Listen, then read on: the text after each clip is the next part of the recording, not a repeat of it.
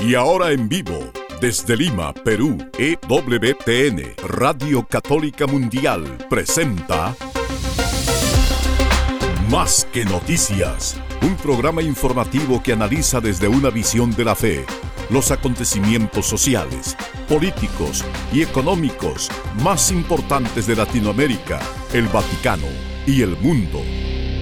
Más que noticias, respuestas a las interrogantes de los temas más actuales y la manera correcta de interpretarlos a la luz de la fe. Vidas ejemplares, actualidad del Vaticano, defensa de la vida, apologética, doctrina social de la Iglesia, devociones y mucho más. Esto es Más que Noticias. Comenzamos el programa. Amigos, bienvenidos. Están ustedes en Más que Noticias, nosotros aquí en el Perú, en Lima, contentos de encontrarnos nuevamente con ustedes. En este primer viernes del mes estamos comenzando un nuevo tiempo para nosotros aquí en el Perú, el mes de la primavera. Pues, eh, ¿qué desearles sino que puedan tener un encuentro con Jesucristo? Y para ello, leerles un texto sabio del Papa Benedicto XVI que nos decía esto. En efecto, la belleza de los ritos nunca será lo suficientemente esmerada, lo suficientemente cuidada, elaborada, porque nada es demasiado bello para Dios, que es la hermosura infinita. Nuestras liturgias de la tierra no podrán ser más que un pálido reflejo de la liturgia que se celebra en la Jerusalén de arriba, meta de nuestra peregrinación en la tierra, que nuestras celebraciones sin embargo se le parezcan lo más posible y la hagan presentir. Y dice algo también muy entusiasmante que dice aquí preguntando, ¿qué puede volver a dar entusiasmo y confianza? ¿Qué puede alentar al espíritu humano a encontrar de nuevo el camino, a levantar la mirada hacia el horizonte, a soñar con una vida digna de su vocación, sino la belleza? Y justamente creo que todos tendremos que entusiasmarnos con que la belleza es una especie de fracción de lo que representa a Dios, hermosura infinita, y nuestras misas y nuestra presencia delante del Santísimo Sacramento debe tener en nuestro eh, eh, anhelo interior más profundo el deseo de encontrarnos con Jesucristo, que es la belleza máxima, y quien tuvo las cosas muy claras respecto de la belleza ha sido un autor que hoy día estamos recordando los 50 años de la muerte de Tolkien, pero cómo se ha celebrado con libros, con jornadas, con encuentros culturales e incluso con misas. Tenemos un par de artículos que compartirles a ustedes de la brújula cotidiana y de religión en libertad respecto de esta personalidad, en donde se han inspirado películas, seguramente algunos de ustedes habrán visto historias sobre él. Tenemos también otra nota interesantísima que vamos a compartirles. Creo, Eddie, ya estás con nosotros. Así es, Guillermo, un gusto estar con ustedes, amigos. Y yo estoy feliz verdaderamente por la conmemoración del el 50 aniversario de la partida de Tolkien, eh, porque es alguien que, junto con C.S. Lewis, según un análisis básicamente de su impacto, es el autor, los autores que de mayor difusión de sus obras en el siglo XX. Eso es muy importante tenerlo presente porque ellos se propusieron, Tolkien se propuso, un proyecto de cristianizar la imaginación del hombre de después de la Primera Guerra Mundial, que había acabado con un tipo de cristianismo superficial asociado a una ideología del progreso material y constante, ese tipo de cristianismo superficial, condicionado mucho por el progreso material, económico que había experimentado el mundo en la última parte del siglo XIX e inicio del siglo XX, murió en las trincheras de la Primera Guerra Mundial.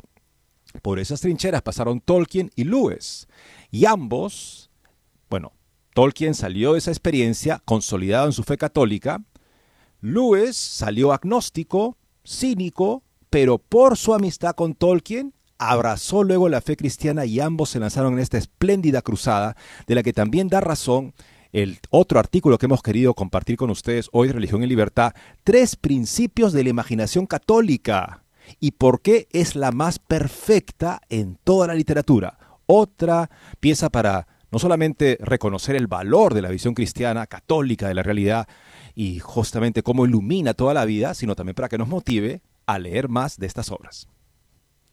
Amigos, y ahora miramos la parte fea de la historia.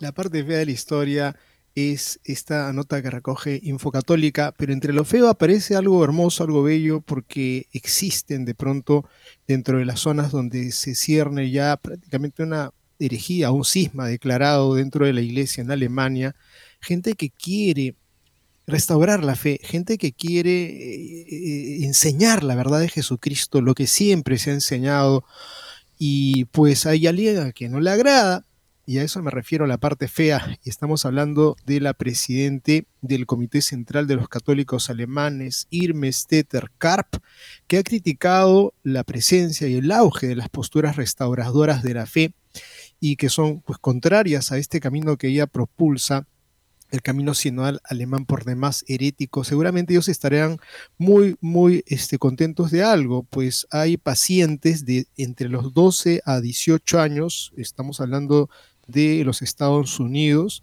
que representan el 8% de las cirugías trans en los Estados Unidos, amigos. O sea que estamos hablando una edad en donde son sometidos a estas operaciones y obviamente ahorita no sabemos sino resultados de algunos que ya comienzan a hacer demandas de lo que han hecho con las vidas de estos jóvenes y estos pequeños, pero esto va a meritar seguramente, no sé, me pongo a pensar en un juicio de Nuremberg, después de la tragedia de lo que representa cercenar y truncar la vida y la identidad de personas en base a esta horrible práctica que se está tratando de difundir en el mundo.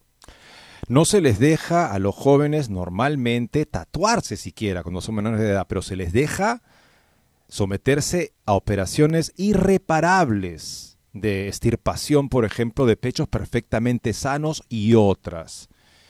En nombre de que supuestamente tenemos que afirmarlos en su identidad sexual, lo que acaba siendo una manera de sexualizar a los jóvenes. Y al sexualizar a los jóvenes les estamos robando la libertad de ser jóvenes. Tenemos que proteger la inocencia de los jóvenes para que justamente los niños, los jóvenes, puedan ser jóvenes, puedan tener ese, como dice la película que estamos ahorita viendo en cartelera, ese sonido de libertad que es cuando los niños juegan porque su inocencia es protegida, porque no son sexualizados y por lo tanto pueden jugar en la libertad hermosa propia de los niños.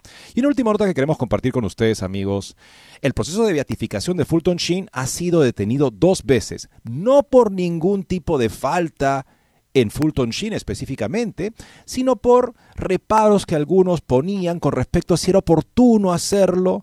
La última vez que se frenó este proceso, cuando ya había fecha de beatificación, fue por intervención de un obispo de el estado de Nueva York que dijo, mire, en Nueva York el fiscal general de Nueva York está por publicar un informe sobre malos manejos de abusos de la Iglesia Católica en las últimas décadas en Nueva York. Mejor no procedamos con la beatificación porque no vaya a ser que hay un dato ahí en el reporte de este fiscal general que incrimina a Fulton Sheen y justo lo estamos beatificando y empieza el escándalo, sería terrible. Roma frenó la beatificación. No hubo nada en el reporte del fiscal general con respecto a un posible mal manejo de abusos de Fulton Sheen. Es más, el único caso que se sabe y que está documentado lo manejó ejemplarmente a diferencia de la mayoría de sus hermanos obispos. Entonces, ¿por qué tiene que seguir la luz roja contra esta beatificación que serviría para la edificación no solamente del pueblo católico en los Estados Unidos, sino en todo el mundo donde ha llegado la voz y la pluma de este gran apóstol de los medios del siglo XX? Bueno amigos, con eso y más regresamos después de una muy breve pausa. No se muevan de EWTN, Radio Católica Mundial. Enseguida regresamos con Más que Noticias.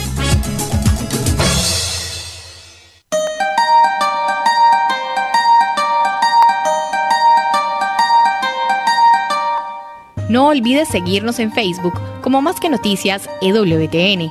Allí podrás encontrar las noticias que tratamos día a día en el programa. Además, pueden escribirnos con sus comentarios o sugerencias.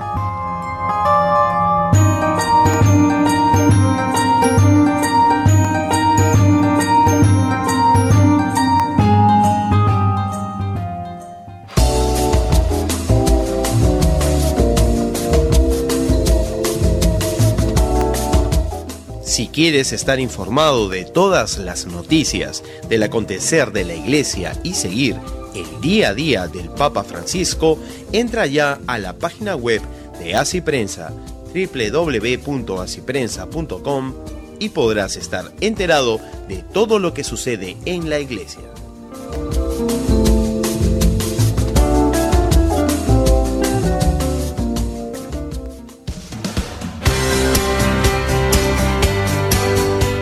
Ya regresamos en EWTN, Radio Católica Mundial, con su programa Más que Noticias.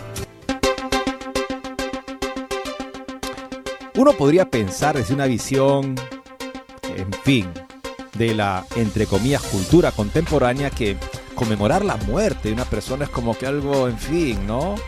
¿Por qué la muerte? Ya hablemos, no sé, de cuando nació, cuando escribió su libro, pero ¿por qué cuando murió? Esa misma, ¿cómo decir? Observación que podría surgir tal vez espontáneamente de una persona muy de nuestro tiempo, nos invita a recordar que en el tiempo de los primeros años del cristianismo, los arqueólogos pueden identificar las tumbas de los cristianos porque son los únicos monumentos fúnebres, por ejemplo en la ciudad de Roma, en los que se encuentra el día, la fecha del día de la muerte, pero con, procedido por dos letras, DN, dies natalis, el día del nacimiento. Es así que te explican cuando visitas, por ejemplo, las grutas vaticanas, que son, es muy interesante esto, si alguna vez pueden ir a Roma, los que han ido lo sabrán, ¿no? Uno puede reservar, porque siempre es una visita guiada para grupos reducidos de personas por el espacio, eh, una visita a la tumba de San Pedro. En la tumba de San Pedro se encuentra más o menos a tres niveles de profundidad en relación al nivel, mm, digamos, Mm, de la superficie de la Basílica de San Pedro. Y entonces uno primeramente atraviesa las grandes paredes de la Basílica de San Pedro, con un espesor de 9 metros, imagínense. Y te dicen, ves un cartelito cuando estás pasando, dice, está atravesando el espesor de las paredes que soportan la cúpula de Miguel Ángel. 9 metros. 9 metros para soportar esa tremenda cúpula. Y después uno pues empieza a bajar y baja a través de unas paredes de ladrillo que uno también ve y le explican, son las paredes de la original Basílica de San Pedro construida en el a inicios del cuarto siglo por el emperador Constantino. Entonces uno finalmente llega a un espacio que hace siglos estaba al aire libre y era un cementerio. San Pedro fue llevado desde el lugar de su ejecución en el circo de Calígula, que estaba ubicado donde ahora está el aula Pablo VI en el Vaticano, fue llevado de ahí, una vez que lo ejecutaron, crucificándolo, a, a, una tumba en el cementerio que estaba al lado, el cementerio de la colina vaticana. Y ahí justamente uno ve esto, se le indica, mira acá, mira esta tumba, una tumba pagana. Y uno lo que ve son imágenes así como de un tipo de fiestas bacanales, o si no, rostros como, como viendo hacia el vacío, horrorizados de la nada. Pero mira acá esta otra tumba, acá esta tumba modesta por acá, DN y la fecha de la muerte. Porque los cristianos, por la esperanza de la resurrección y de la vida eterna, el día del, nacimiento, de la muerte de la persona, lo llamaban el día del nacimiento a la vida eterna. Por eso es que los cristianos también vemos con mucha esperanza, sobre todo cuando hay una vida católica bien vivida, o que también por la gracia y misericordia de Dios ha recibido el socorro de los sacramentos antes de emprender este nuevo nacimiento, entonces podemos tener grandes esperanzas de que justamente su vida, entregada a Dios, y también la misericordia de Dios que llegó tal vez a esa persona en el último momento de su existencia, pero así la salvó, es una garantía de vida eterna. Y por eso también nosotros vemos a lo que se celebrará mañana, el 12 de septiembre, el 50 aniversario de la muerte de Tolkien en 1971. Y hay un par de notas muy interesantes en, la, Religión y Libertad, una sobre Tolkien específicamente y otra sobre Tolkien, Lewis y Chesterton, la imaginación cristiana y su fecundidad y su excelencia para la literatura y también para nuestra vida. Y también una interesante reflexión en la brújula cotidiana, también sobre Tolkien, que hemos querido compartir con ustedes en esta fiesta, por así decirlo, de las letras católicas. Eddie, me has picado la gana de hablar también de mi experiencia de haber estado en los Scavi, exactamente a 13 metros del altar de San Pedro y en la tumba del Papa, de nuestro primer Papa. Y, permíteme solamente dos referencias que sí me conmovieron al alma, ¿no? Que cuando se encontraron esos restos, le dijeron al Papa Pío XII, me parece, hemos encontrado a Pedro y Pablo VI, cuando estuvo en agonía, pidió tener los restos delante para orar. Y bueno, habría que contarles más cosas, amigos, los que sueñan algún momento estar en Roma, algún día estarán allí, estarán seguramente allí orando por nuestra iglesia, orando por sus familias, por sus intenciones. Va a ocurrir. Y bueno, vamos directamente a este tema que efectivamente es la muerte, no el final, la tragedia, qué horrible la fecha, no es el nacimiento a la eternidad. Es lo más maravilloso que puede ocurrirnos, que es ponernos ya en camino para participar de la promesa de Cristo. Tolkien, profesor y lingüista en Oxford, había alcanzado cierto reconocimiento a los 45 años con el Hobbit. La fama llegó en 1955 con El Señor de los Anillos a los 63. El dinero ya con 70 años con las ventas de sus libros en Estados Unidos, pero la popularidad e influencia de su obra nunca dejó de crecer.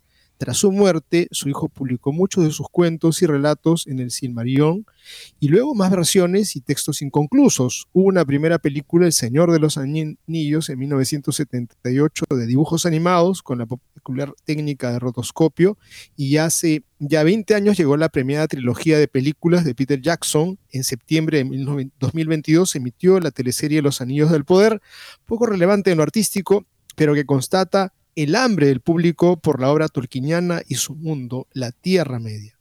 Puedo decir también que seguramente en ocasión de este 50 aniversario es que las tres partes del Señor de los Anillos están siendo puestas en escena nuevamente en cines en Lima, interesantemente, eso lo constaté ayer cuando buscaba este, funciones de sonido de libertad. Anunciando ah, unas jornadas sobre Tolkien en clave católica en la Universidad Franciscana de Steubenville, alma mater mía, con mucha gracia y con mucho, mucho honor, dan unas cifras. Con más de 700 millones de copias vendidas y publicadas en docenas de idiomas. El Hobbit y El Señor de los Anillos también inspiraron los éxitos de taquilla de Peter Jackson, el que hizo las películas de hace 20 años justamente, que han facturado 7 mil millones de dólares a nivel mundial. Y con los libros y películas llegaron los videojuegos juegos de rol y tablero, cómics, calendarios, libros de ilustraciones. Una otra, otra anécdota, otra estadística de esta obra de El Señor de los Anillos en esta versión cinematográfica de Peter Jackson. Peter Jackson, que es un amante de Tolkien, así que la hizo obviamente con mucha responsabilidad, es que la trilogía El Señor de los Anillos es la trilogía más premiada en la historia del cine. Punto. Por la Academia de los Óscares. Y la última parte, el Retorno del Rey, es junto con Ben Hur y el Titanic la película individual más premiada de la historia. Aún en vida de Tolkien surgieron las asociaciones de fans de sus obras como la Tolkien Society en Inglaterra y Mythopoetic Society en los Estados Unidos, combinando lo lúdico, fiestas, juegos y disfraces con lo intelectual, publicaciones, conferencias, estudios académicos, ficción creativa. La más reciente, ligada a este 50 aniversario del fallecimiento, es la aparición de la Asociación Tolkieniana, específicamente católicas. Por el momento hay una aquí en nuestra patria, en el Perú, y otra en, en España. La Asociación Tolkien Católica en España explica Religión en Libertad que más de 200 personas les han contactado desde España y casi 100 de distintos países de Hispanoamérica. Tolkien era un católico devoto formado desde los 12 años en el oratorio de Birmingham, donde era casi un interno, acolitaba en la misa de la madrugada con oratorianos que se habían formado en St. John Henry Newman. En la Asociación Tolkien Católicas buscan explorar los elementos espirituales de su obra, además de disfrutar de amistades cristianas y actividades lúdicas y culturales. Qué importante, ¿no? Justamente este oratorio inglés bajo la autoridad espiritual de Son John Henry Newman, este gran santo del que también hablábamos recientemente sobre justamente cómo él plantea lo que es el desarrollo legítimo de la comprensión de la doctrina cristiana, que nunca es una contradicción, ahí también está eh, la infancia de Tolkien, en ese, ese ambiente imbuido justamente de una manera de entender la fe muy fiel y también bastante bien desarrollada y muy inteligente. Aunque en El Hobbit y El Señor de los Anillos no hay mención a nada explícitamente católico, no se menciona un dios, los santos, la Virgen, en una carta de 1953 a su amigo jesuita Robert Murray, el 2 de diciembre se cumplirán 70 años de su muerte, Tolkien le dijo, El Señor de los Anillos es, por supuesto, una obra fundamentalmente religiosa y católica, de manera inconsciente al principio, pero luego cobré conciencia de ello en la revisión de la misma. Esa es la causa por la que no incluí o he eliminado toda referencia a nada que se parezca a religión, ya sea cultos o prácticas en el mundo imaginario, porque el elemento religioso queda absorbido en la historia y el simbolismo, justamente lo que Tolkien quería plasmar con el Señor de los Anillos y lo que él se dio cuenta que estaba haciendo y que finalmente lo hizo deliberadamente, era una visión católica de la realidad en términos de símbolos, el poder de los símbolos para comunicar una visión católica fundamental de la realidad. Amigos, y con motivo de estos 50 años del fallecimiento de Tolkien, la Sociedad Torquía Peruana y Asociación Tolkien Católica Peruana invitan a una misa en la parroquia de Inmaculado Corazón en La Molina, aquí en el Perú. Esto va a ser mañana 2 de septiembre a las 7 de la noche. En España, la Asociación Tolkien Católica invita a sendas misas el sábado 2 de septiembre en Madrid, en Barcelona. La de Madrid será en la cripta de la Catedral de la Almudena a la 1 de la tarde, hora de ahí. La de Barcelona en la parroquia de San Jordi de Valcarza, eh, viaducto, y esto será a las 8 de la noche. Varios sacerdotes admiradores de la obra de Tolkien han asegurado que eh, ofrecen la misa el 2 de septiembre por Tolkien y su familia desde distintos lugares del mundo. Esto, amigos, va a seguir sonando, estamos seguros.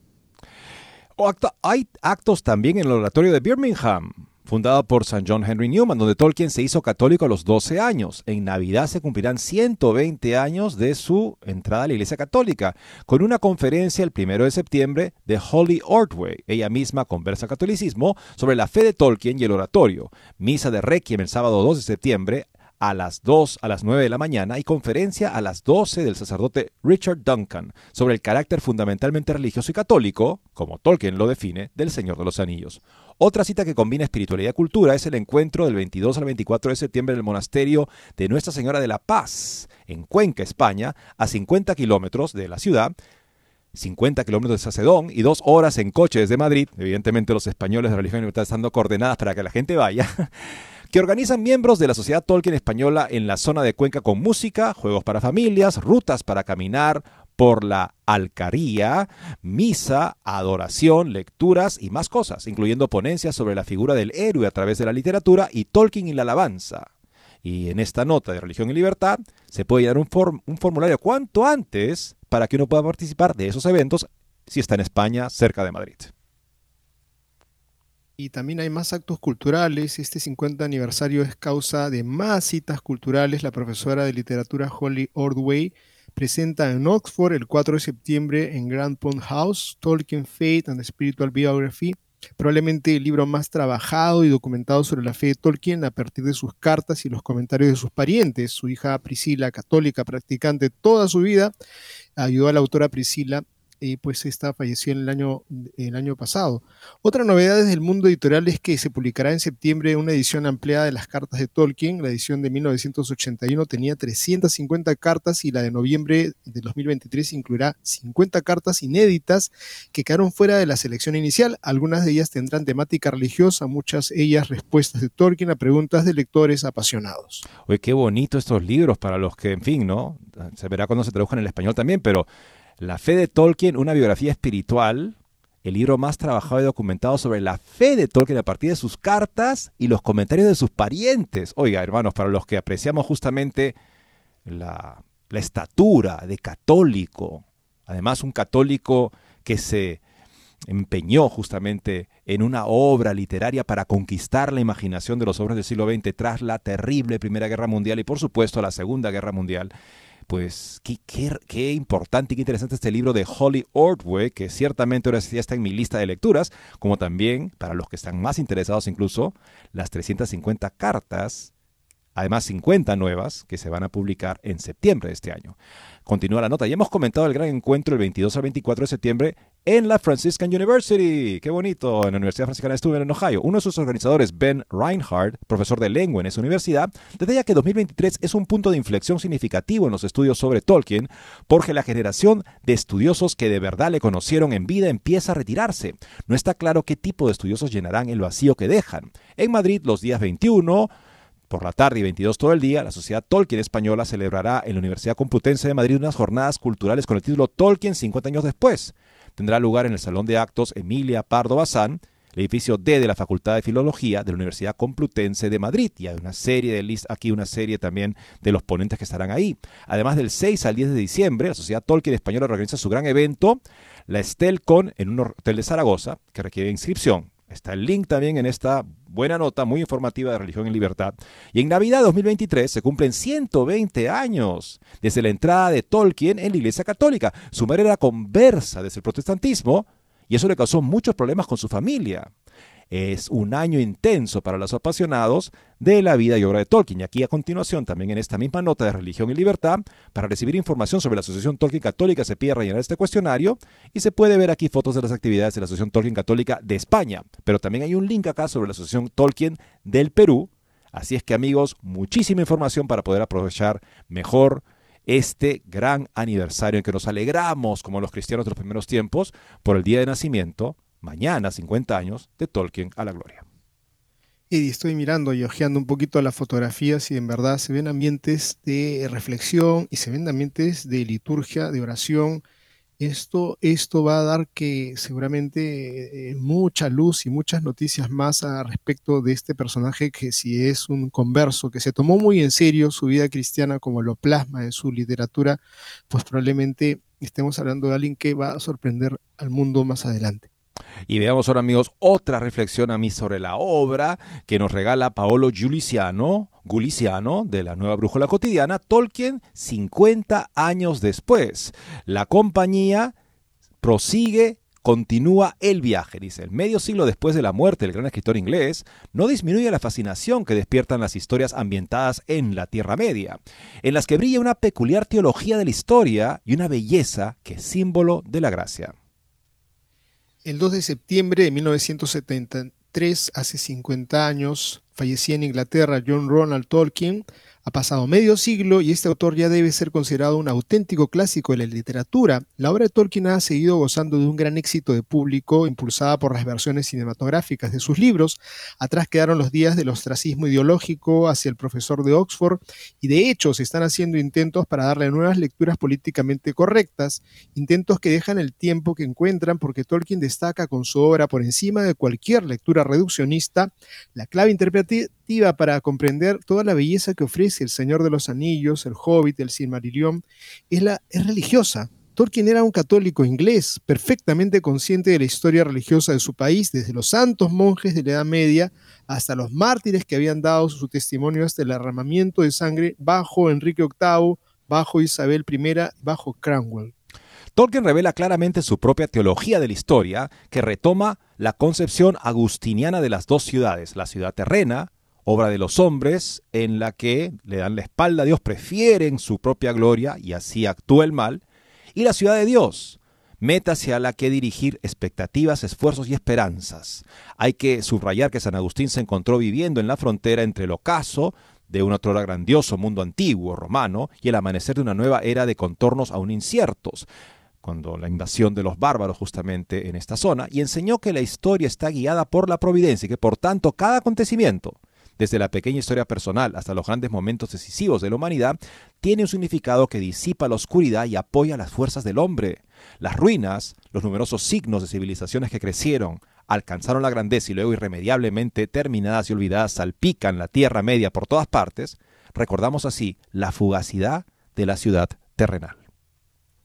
Si esta es la historia, hay que afrontarla con heroísmo, según la concepción que Tolkien tiene de ella, no es el de la fuerza y el orgullo, sino el amor y el sacrificio. En esta calle resuenan las palabras de uno de los autores más queridos por el profesor eh, de Oxford, Chesterton. Es fundamentalmente necesario ser un buen hombre, tener un sentido de la amistad y del honor y una profunda ternura. Sobre todo es necesario ser abierta e indecorosamente humano, confesar plenamente todas las piedades y temores primarios de Adán.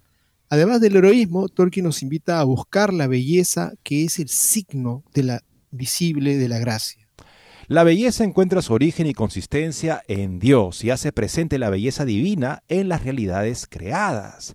En la teología medieval la belleza sensible era considerada un reflejo, una huella que quiere favorecer, una huella de Dios que puede favorecer su percepción, que veamos de alguna manera a Dios en la belleza de lo creado.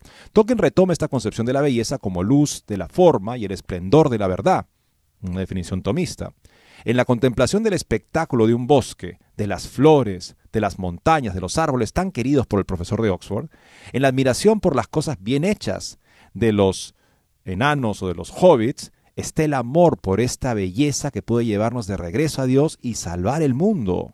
Esta belleza que, como lo demuestran mucho sufrimiento que recorre la Tierra Media, el cansancio del camino de renuncia hacia Mordor de Frodo, con Sam Ganji, las duras condiciones del exilio de Aragón y su lucha por la justicia y el derecho no ignoran el problema del mal visible y presente, como tampoco ignoran el rol de la gracia y cómo ella se sirve incluso de esas dificultades para llevar a éxito el bien que finalmente vence al más prepotente y aparentemente insuperable, inderrotable de los males. Seguiremos con esta interesante nota de la nueva brújula cotidiana y hablando sobre Tolkien después de esta pausa.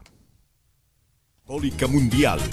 Enseguida regresamos con Más que Noticias.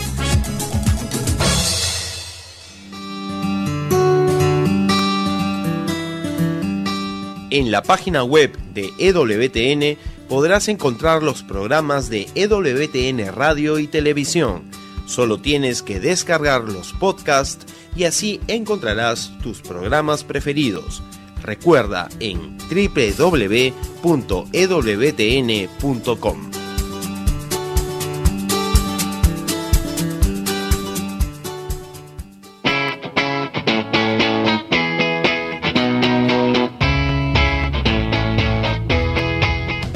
Te invitamos a que visites la página web de Asiprensa, www.asiprensa.com, donde encontrarás todas las noticias y actualidad de la Iglesia en el mundo.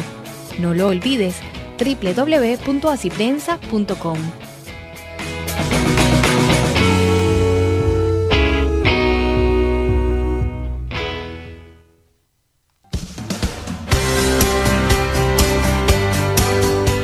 Ya regresamos en EWTN, Radio Católica Mundial, con su programa Más que Noticias. Para comunicarse en vivo con Más que Noticias, nos pueden llamar desde Estados Unidos al teléfono gratuito 1-866-398-6377 y desde cualquier parte del mundo al 205-271-2976. Continúa esta interesante nota, reflexión que medita, reflexiona sobre la teología de la historia que Tolkien presenta a través de sus obras, en este planteamiento agustiniano de la ciudad de Dios y la ciudad del hombre. Y se ven justamente los restos de estas grandes obras y ciudades de los antiguos hombres. Y eso nos indica finalmente el destino de todo lo humano, como todo lo humano, por estable y fuerte y invencible que parezca, está destinado a derrumbarse. Pero lo que puede quedar a través de toda obra humana es la amistad verdadera, es la búsqueda del bien contra toda esperanza que caracteriza, por ejemplo, esta comunidad del anillo, que se dirige al lugar más terrible de la tierra para, con una fuerza insignificante, atreverse a pretender derrotar a ese gran enemigo, al enemigo del mal. Gracia es, dice el autor en esta nota, la sensación que uno siente frente a las cosas por su armonía natural, por su delicadeza, por su sencillez. Lo placentero de la creación con sus sabores y aromas es gracia. La gracia es la belleza de los elfos, en particular la de Galadriel. La reina, una figura que, como el propio Tolkien había confirmado a su amigo el padre Murray, se inspiró en la Virgen María ella que por definición es llena de gracia. Justamente Tolkien dice en un momento que todo su concepto de belleza, en grandeza y en sencillez, el que ha plasmado él en sus obras, se inspira en la Virgen María. Aún así, la gracia es amabilidad, bondad en los actos de la vida diaria, ausencia de rudeza y grosería. La gracia está así en el regio Aragorn, en el noble Faramir, en el sabio mago Gandalf, así como en el jardinero Sam Gamgee. La gratitud, la gratitud, la magnanimidad que nunca faltan en los personajes tolkienianos son gracia, así como su contrario, es decir, la avaricia, la ingratitud, la codicia insaciable, son las características del rechazo de la gracia, de la caída. Por último, un signo de esta gracia es Gandalf, el gran protector de los pequeños hobbits y de los hombres frágiles, cuyo papel se asemeja al del ángel de la guarda, iluminar las mentes con sus sabios consejos, proteger las vías en peligro de sus amigos, proteger sus esfuerzos y labores, para gobernar sus conciencias, refinándolas y manteniendo su espíritu alerta y dispuesto. Tolkien, 50 años después, sigue mostrando el camino a una empresa itinerante. Y aquí justo Tolkien habló de Gandalf, dice, lo que más se puede parecer a Gandalf en la fe católica es el ángel de la guarda, justamente decía eso, que no nos mm, evita tener que enfrentarnos a los retos y las luchas y el trabajo por el cual vamos a ir justamente cooperando con la gracia, sino que nos acompaña y nos fortalece cuando podríamos estar superados para que podamos seguir en ese camino de cooperación con la gracia. Gandalf, como un ángel de la guarda, sería una inspiración también que Tolkien descubrió de alguna manera en la obra que estaba escribiendo y que posteriormente quiso hacer más deliberada y es por eso que el Señor de los Anillos pues, puede hablarnos tan fecundamente también con respecto al sentido de la vida, a la buena lucha, como que todos estamos llamados a vivir. Y veamos ahora amigos este interesante artículo sobre la literatura católica, la imaginación católica, acompañados de tres grandes autores, Tolkien, Lewis y alguien al que los dos se referían con mucho respeto. C.S. Lewis dijo que no había un hombre más sensato, más cuerdo, más inteligente en su época que Chesterton, y eso lo dijo cuando, cuando Lewis aún no era cristiano. Vamos a ver qué podemos aprender de estos tres grandes autores en esta interesante nota también de la religión y libertad, tres principios de la imaginación católica y por qué es la más perfecta de toda la literatura. Muchos escritores, artistas, críticos y filósofos católicos se preguntan qué querrá decir el término imaginación católica. Dana Yoya es poeta y expresidenta del Fondo Nacional de las Artes en los Estados Unidos. Su apoyo, el escritor católico hoy, apareció hace ya una década, pero sentó las bases para el debate sobre la imaginación católica e incluso condujo el desarrollo de una conferencia bienal sobre el tema. En un artículo reciente en National Catholic Register, Yoya comenta que lo que hace que la escritura sea católica es el tratamiento que se hace de temas profanos como el amor, la guerra, la familia, la violencia, el sexo, la mortalidad, el dinero y el poder, impregnándolo siempre de una cosmovisión particular. La particular cosmovisión de la que habla es, por supuesto, la católica. La catedrática Jessica Hutton Wilson amplía la definición. La imaginación católica enfatiza que las cosas de este mundo tienen un significado espiritual, además de material. No hay lugar impío ni imagen tan rota que no pueda sanarse, ni pecado tan grave que no pueda reescribirse. Algunos de los conceptos clave para la imaginación católica incluyen una sacramentalidad, mediante la cual incluso los objetos y las acciones más simples están imbuidos de significado y se convierten en fuentes de la gracia de Dios, comunión, por la cual estamos unidos histórica y místicamente con nuestros predecesores, los santos y la Santísima Trinidad, y misión, por la cual los corazones y las mentes son transformados, renovados y convertidos.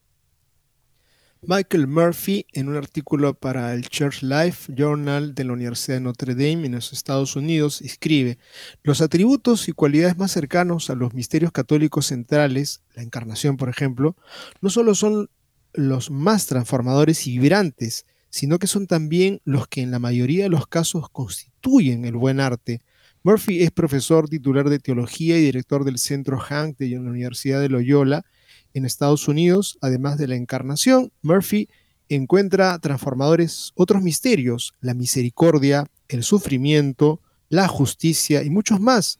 Incluso los zombies hacen presente un misterio, la resurrección.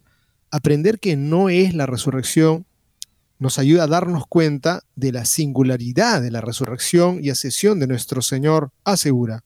Es que importante justamente, ¿no? Es algo que también vemos aquí en el preámbulo, ¿no? O sea, cuando veo, cuando leo sobre padres malos, esto me ayuda a convertirme en un padre bueno. Cuando veo, por ejemplo, personajes como estos zombies, que no son la resurrección, esto me ayuda a entender lo que es la resurrección y la grandeza de la misma. Wilson sostiene además que la imaginación católica es más fuerte cuando es católica. estos misterios católicos no solo contribuyen al buen arte, sino que también contribuyen a la buena educación, a las buenas prácticas comerciales, buenos matrimonios y familias, buenas parroquias, buena medicina, incluso a buenas políticas públicas. Las tres claves de la imaginación católica son el anhelo, la paradoja y el realismo, o sea, ver la realidad como es, en su forma pasajera y necesariamente, en fin, finita, que va a terminar, pero verlo como lo que es principalmente un signo que nos dice algo del autor de la realidad, incluso cuando estamos en medio de luchas, él ha permitido el mal con el fin de sacar de él un bien mayor, con nuestra cooperación. Eso es lo que nos dice la revelación de Jesucristo y su cruz. Su cruz santísima. Es que Dios puede sacar del mal al que ha llevado nuestro pecado la mayor bendición si nos entregamos a Él, si cooperamos con Él generosamente, a ejemplo del Señor Jesús. Y esto también se expresa en todas las pequeñas cosas de la vida. Un encuentro fortuito, inesperado, una tarea que se me pide hacer, que de repente no estaba pensando en hacer y estaba dedicado a otra cosa, todo se puede convertir en una ocasión de gracia. Sobre esta línea quisiera recomendar un hermoso, hermoso cuento que Tolkien, que normalmente trabajaba las obras por años, con mucho trabajo, muchas correcciones, en fin, hay un cuento que él escribió de principio a fin completado. se levantó un día y ya lo tenía claro y lo escribió ese día.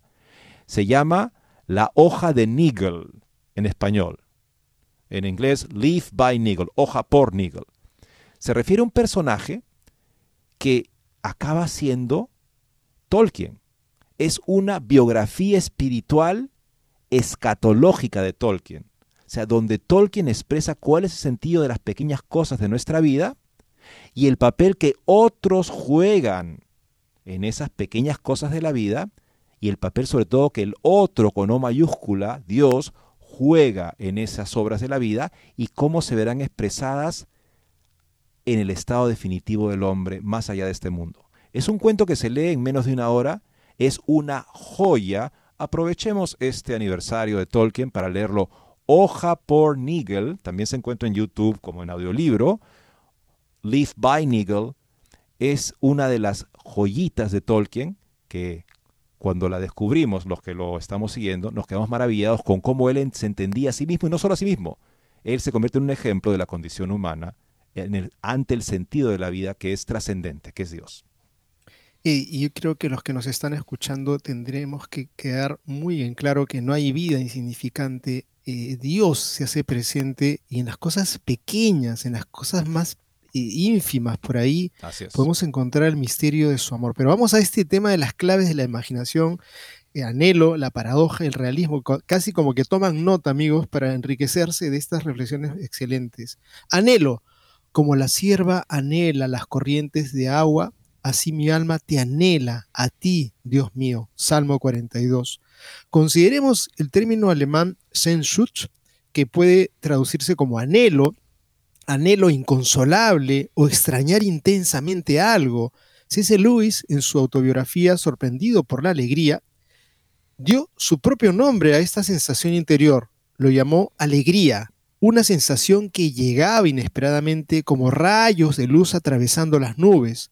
Dorothy Day resume este sentimiento perfectamente.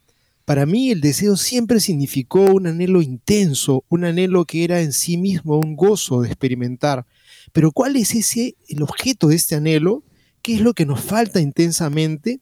Nada menos que el cielo mismo y la unión con Cristo. Como dijo San Agustín, nos has hecho para ti, Señor, y nuestro corazón no puede encontrar descanso hasta que descanse en ti. El artista que reconoce este profundo anhelo y lo incorpora a los procesos de su imaginación, lo despertará a su vez en cualquiera que lea, escuche o experimente su obra. Joshua Pren es profesor de la Universidad de Santo Tomás en los Estados Unidos. Cuando los anhelos de los personajes provocan nuestros propios anhelos, podemos despertar a una realidad más elevada. Podemos ver más claramente aquello que necesita una persona para saborear la felicidad, explica. Este defecto no se limita a la ficción. Este, perdón, este efecto no se limita a la ficción. Un profesor de matemáticas o de ciencias puede despertar este mismo deseo en los estudiantes ofreciendo ejemplos de hermosas perfecciones matemáticas o llamando la atención sobre las asombrosas complejidades de la naturaleza. Todo deseo o anhelo correctamente ordenado conduce en última instancia hacia Dios. Pero según Ren, las cosas bellas no pueden satisfacernos por mucho tiempo. Solo Dios, que es belleza, es la causa de la alegría y puede brindar esa profunda satisfacción. Segundo punto, paradoja. Te basta mi gracia porque mi poder se perfecciona en la debilidad. Segunda de Corintios 12:9. Las sagradas escrituras están repletas de declaraciones que ilustran la belleza y la verdad a partir de los opuestos. Los primeros serán los últimos. Quien quiera salvar su vida, la perderá. Estas citas fueron pronunciadas por nuestro Señor Jesucristo, quien es en sí mismo una paradoja. Él es una sola persona que posee una naturaleza humana y divina, que es a la vez verdadero Dios y verdadero hombre, que aunque estaba sin pecados, hizo pecado por nosotros. Cristo encarna algo llamado el complejo de opuestos. Según Murphy, el complejo de opuestos es clave para cualquier comprensión del catolicismo. Los católicos abrazan el misterio y la paradoja. No rehuimos las cosas que no entendemos del todo. Celebramos el hecho de que Dios es tan inefable que la mente humana no puede comprenderlo plenamente.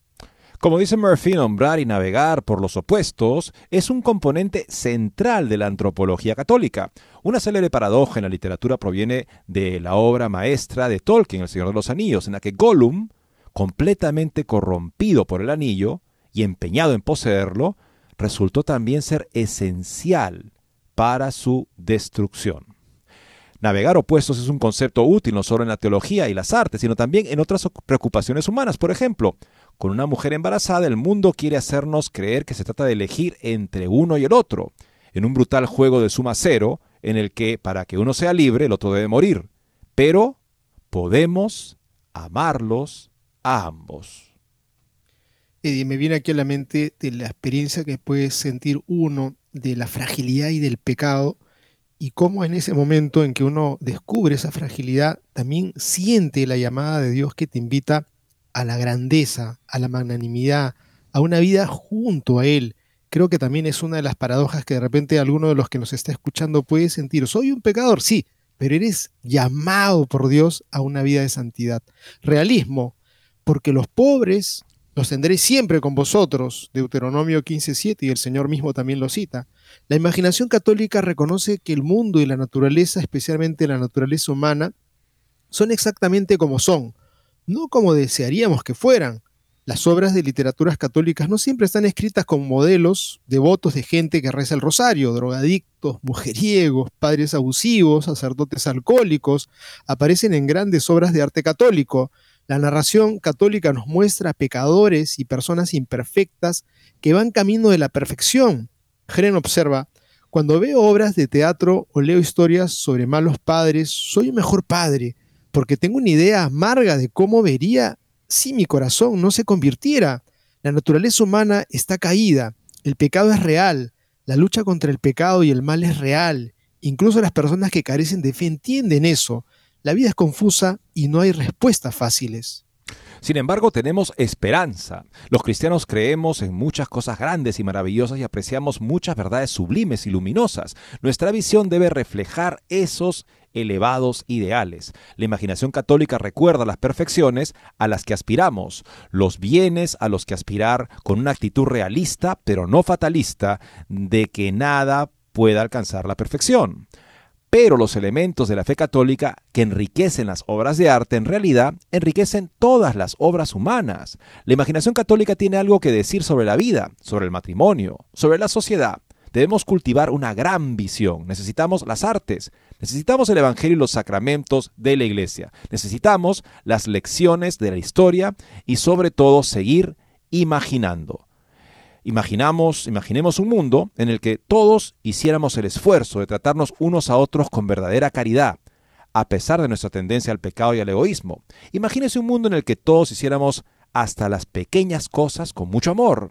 No podremos crear el cielo en la tierra, pero con una imaginación verdaderamente católica, al menos podremos señalar el camino hacia la ciudad de Dios. Y esto me recuerda un interesantísimo comentario con respecto a esta, esta cualidad contemplativa, vivir justamente en una actitud contemplativa que quisiera compartir con ustedes brevemente, eh, de un autor eh, eh, luminoso, bastante luminoso él. El autor es este Plinio Correa de Oliveira, el inspirador de, por ejemplo, Los Heraldos del Evangelio, ¿no? Era un intelectual católico, laico, casado. El hombre contemplativo se llama esta pequeña reflexión. El hombre debe poner toda su atención en un orden de realidades superiores, formando una especie de santuario interior, desde donde mira a su alrededor de una manera contemplativa. Los dos puntos clave en la vida del hombre son la atracción continua por lo sublime y el deseo de eliminar lo horrible. Si la persona construye su alma en la contemplación, tendrá una alegría interior en medio de las amarguras de la vida. Contemplando, la persona modela un alma que tiene algo de luminoso. El católico deberá esforzarse en contemplar lo que es maravilloso en la Santa Iglesia. Cuando comienza a ver solo las imperfecciones, peca contra la sublimidad de la Iglesia. Ningún hombre es trivial. Solo una cosa es banal, no ser capaz de ver el aspecto trascendente de las cosas. Los católicos se dividen en dos tipos. Los que saben ver la belleza de la fe y que brillan con una luz especial, y los que permanecen en la banalidad, volviéndose grises e inexpresivos. Vivir es contemplar. Hasta que no percibe la dimensión maravillosa de las cosas, el hombre no vive. Para una persona inteligente, vivir es sobre todo contemplar.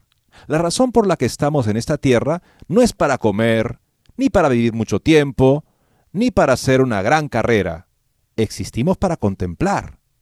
El resto no es vida, más bien se acerca a la animalidad.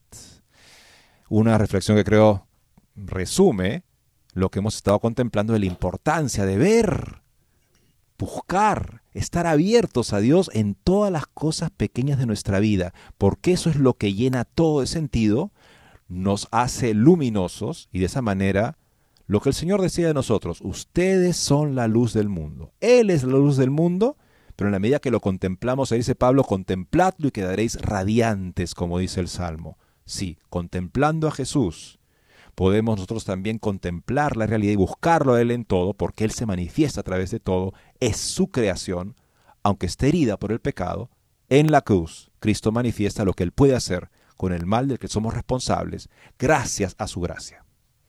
Y creo que tenemos que responder a ese anhelo hondo que tenemos en el corazón de encontrarnos con esa belleza, esa bondad de Dios que nos está invitando permanentemente, aún en esas realidades paradójicas de nuestro pecado, de este mundo que está tan complicado, de nuestra iglesia que está tan herida, y mirar las cosas con un realismo, pero en donde, en la verdad del Evangelio, de la palabra que nos habla cuando nos acercamos a ella para contemplarla, para dialogar con Jesucristo, para vivir la comunión, los que puedan comulgar hoy día, primer viernes del mes, y todos en general vayan a contemplar a ese Jesús que nos habla y también en la literatura, en cosas hermosas que se han escrito de buenos católicos que nos dan pautas y pistas para comprender nuestra propia historia. Gente que ha vivido contemplando la belleza tiene mucho que enseñarnos, amigos. Llegamos al final del programa, exhortarles siempre a rezar por el Papa, se encuentra de misión en Mongolia. Tenemos que rezar por él y por la iglesia perseguida. Muchas gracias y Dios mediante el próximo lunes nos volveremos a encontrar.